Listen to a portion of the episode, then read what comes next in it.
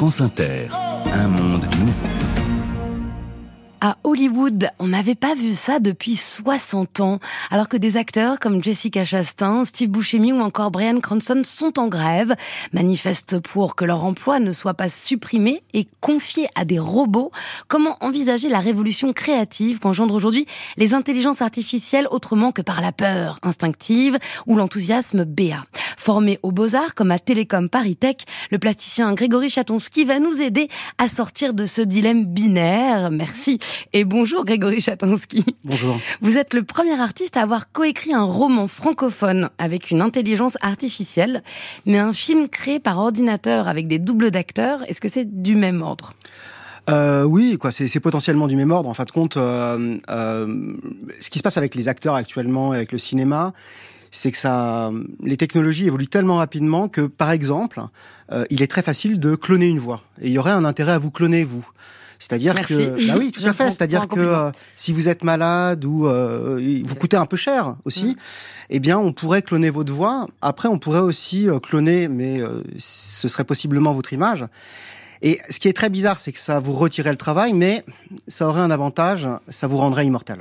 Est-ce qu'on peut cloner la syntaxe, la tournure d'esprit, la pensée?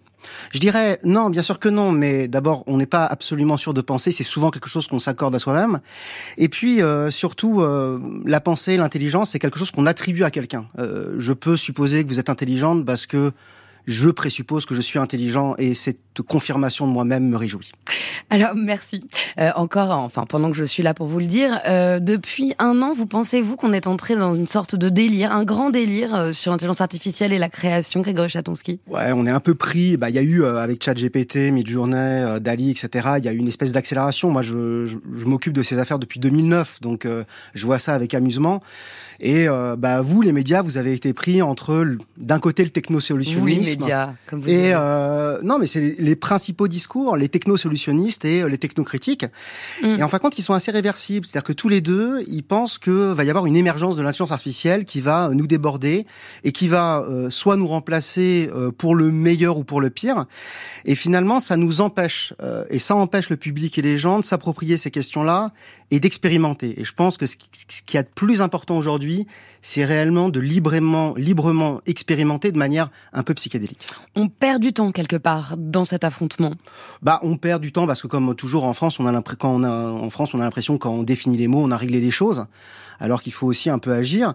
Et on perd du temps parce que on croit que euh, finalement il va suffire de mettre euh, euh made by artificial intelligence pour régler les choses. Mais c'est du même ordre que ils ont réglé la question de la vie privée sur Internet en faisant qu'on accepte les cookies, ce qui sert absolument à rien et ce qui nous fait pour le coup perdre du temps, de l'attention et de l'énergie. Vous êtes artiste, chercheur, écrivain, ingénieur, précurseur de l'imaginaire artificiel. Vous y préférez cette notion, donc intelligence artificielle vous vous dites plutôt imagination artificielle. Pourquoi? Alors moi d'abord je suis pas ingénieur même si je suis passé par le NST, je suis j'ai vraiment une, une, formation de plasticien et, en philosophie. Ça vous sert quand même. Non non, bah disons que moi je suis assez euh, je suis pas un ingénieur, je suis pas un codeur, je, je triture le code pour euh, de manière euh, vraiment amateur. Alors pourquoi moi je parle d'imagination artificielle? Parce que quand on parle d'intelligence artificielle, bah vous avez commencé à le faire. On dit et moi et moi et on sort pas de l'anthropomorphisme. Et l'intelligence, je dirais on est un peu jugé parti. C'est-à-dire qu'on dit, et puis dans l'histoire humaine, c'est un peu horrible parce que dire que quelque chose est intelligent ou pas, ça a une histoire. Et ça a une histoire coloniale, hein. ça a une histoire de séparation entre les êtres humains et les animaux, ça a une histoire de domination et d'hierarchisation. Donc moi je suis très mal à l'aise avec cette notion d'intelligence qui, je pense, n'est pas très bien définie et qui est fondée sur la transparence de la conscience. Par contre, ce qu'on voit apparaître avec l'imagination, c'est la faculté de produire de plus en plus d'images, de plus en plus de textes, de plus en plus de voix, et surtout, et c'est ça la nouvelle catégorie, des images d'images, des textes de textes et des voix de voix. Mais dans l'imagination artificielle, l'IA, donc on vous dit, on, on abuse d'anthropomorphisme, c'est-à-dire on dit l'IA a généré un tableau, alors que c'est toujours l'artiste euh, qui est aux commandes. C'est la non, il, alors il n'est pas aux commandes, il est en, en dialogue.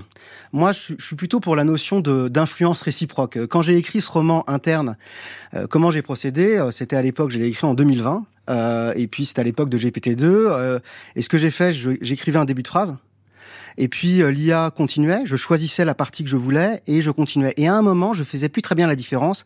Et c'était ça l'exaltation hallucinante de l'écriture de ce roman entre ce que j'avais imaginé et ce que m'avait proposé la machine.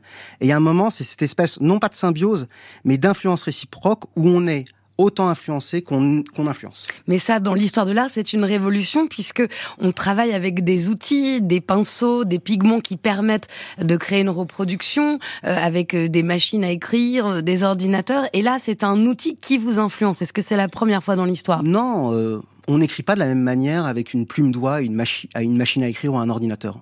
Ça avait euh, déjà une influence, bah, mais bien sûr. Et là, c'est une collaboration qui est quand même bien différente. Le, pigment bleu, il va pas vous suggérer grand-chose quand ah, même. si, bah, bien sûr que si. Ah, Jackson Pollock, Jackson Pollock, quand il fait du dripping, eh bien, le hasard, la chance, ou les Grecs diraient la diquée, fait que ça a influencé et que lui, il était dans ce dialogue.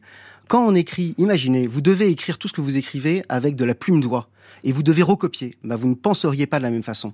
Et je suis sûr que, par exemple, dans la littérature contemporaine, il y a beaucoup de romans qui seraient impensables sans Word ou OpenOffice. Donc il faut s'approprier ce qu'on appelle les prompts, c'est-à-dire ces petits textes qui vont dicter au logiciel d'intelligence artificielle, que ce soit Dali ou autre, euh, ce qu'il va créer, euh, comme on s'est approprié la plume doigt et l'ordinateur?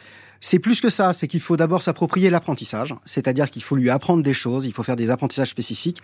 Et le prompt, c'est quoi? C'est juste une manière de toucher du doigt, un peu comme un aveugle avec une canne d'aveugle, ce fameux espace latent qui est un espace statistique où il y a toutes les images passées, toutes les images présentes et plus troublant, toutes les images futures. Il y a eu un concours de photographie à Sydney. On a retiré une photo qui pouvait gagner, supposant qu'elle avait été générée par une IA. Il y a eu précédemment un concours avec euh, une photo générée par une IA qui, qui a été remportée. Donc, partir dans le domaine de la photographie. Tant qu'on est dans ces questions de ressemblance, euh, on se trompe finalement de, de sujet? Non, c'est amusant. Moi, d'abord, je suis très heureux de voir à Sydney apparaître un style intelligence artificielle ou mid-journée ou Dali fait par des êtres humains, je trouve ça, je trouve ça drôle, quoi. Après, cette histoire d'une œuvre qui a été dans le Texas, qui a été récompensée. En fin de compte, j'ai été regarder. C'est comment dire, c'était un festival au Texas de rodéo avec principalement des lévriers afghans en peinture et des fleurs. Alors pour revenir avec euh, à ce mot psychédélisme que vous avez prononcé tout à l'heure, il faut rappeler que la doudoune du pape, la doudoune Balenciaga qui avait été générée par Unia, c'était euh, quelqu'un qui l'avait fait et qui le, raconte hein, sous emprise de drogue et cette envie de créer avec l'IA une sorte de nouvel art psychédélique, donc euh, une esthétique psyché, même une esthétique du bug aussi, disent certains. En fin de compte, ce qui se passe, c'est que par rapport à ça, l'endroit où est développé l'intelligence artificielle, la Californie, c'est le bassin de la contre-culture américaine des années 60. Et bien évidemment, il y a une relation entre les réseaux récursifs de neurones et la prise de LSD. En 2015, quand apparaît Deep Dream, c'est le premier système qu'on a vu un peu grand public euh, pour générer des images, eh bien, c'était des trips sous LSD. C'était un système qui permettait de voir, de mettre une image et de voir ce qu'il avait en mémoire l'ordinateur dans cette image, des mollusques et des chiens. Et vraiment, on avait le même effet fractal, le même effet de détail que le LSD. Donc il y a réellement une relation et croire que l'intelligence artificielle reproduit le réel, il reproduit plutôt une hallucination du réel, tout comme nous, êtres humains, notre rapport réel, c'est une hallucination contrôlée quotidiennement. Merci Grégory Chatonsky. Si c'est bien vous que je vois, vous défendez également un pessimisme positif, mais on ne pourra pas en parler ce matin. On peut découvrir votre travail dans l'exposition La ville qui n'existait pas jusqu'au 17 septembre au Havre et vous lire en collaboration avec une IA dans Interne publié chez Air Rose Édition.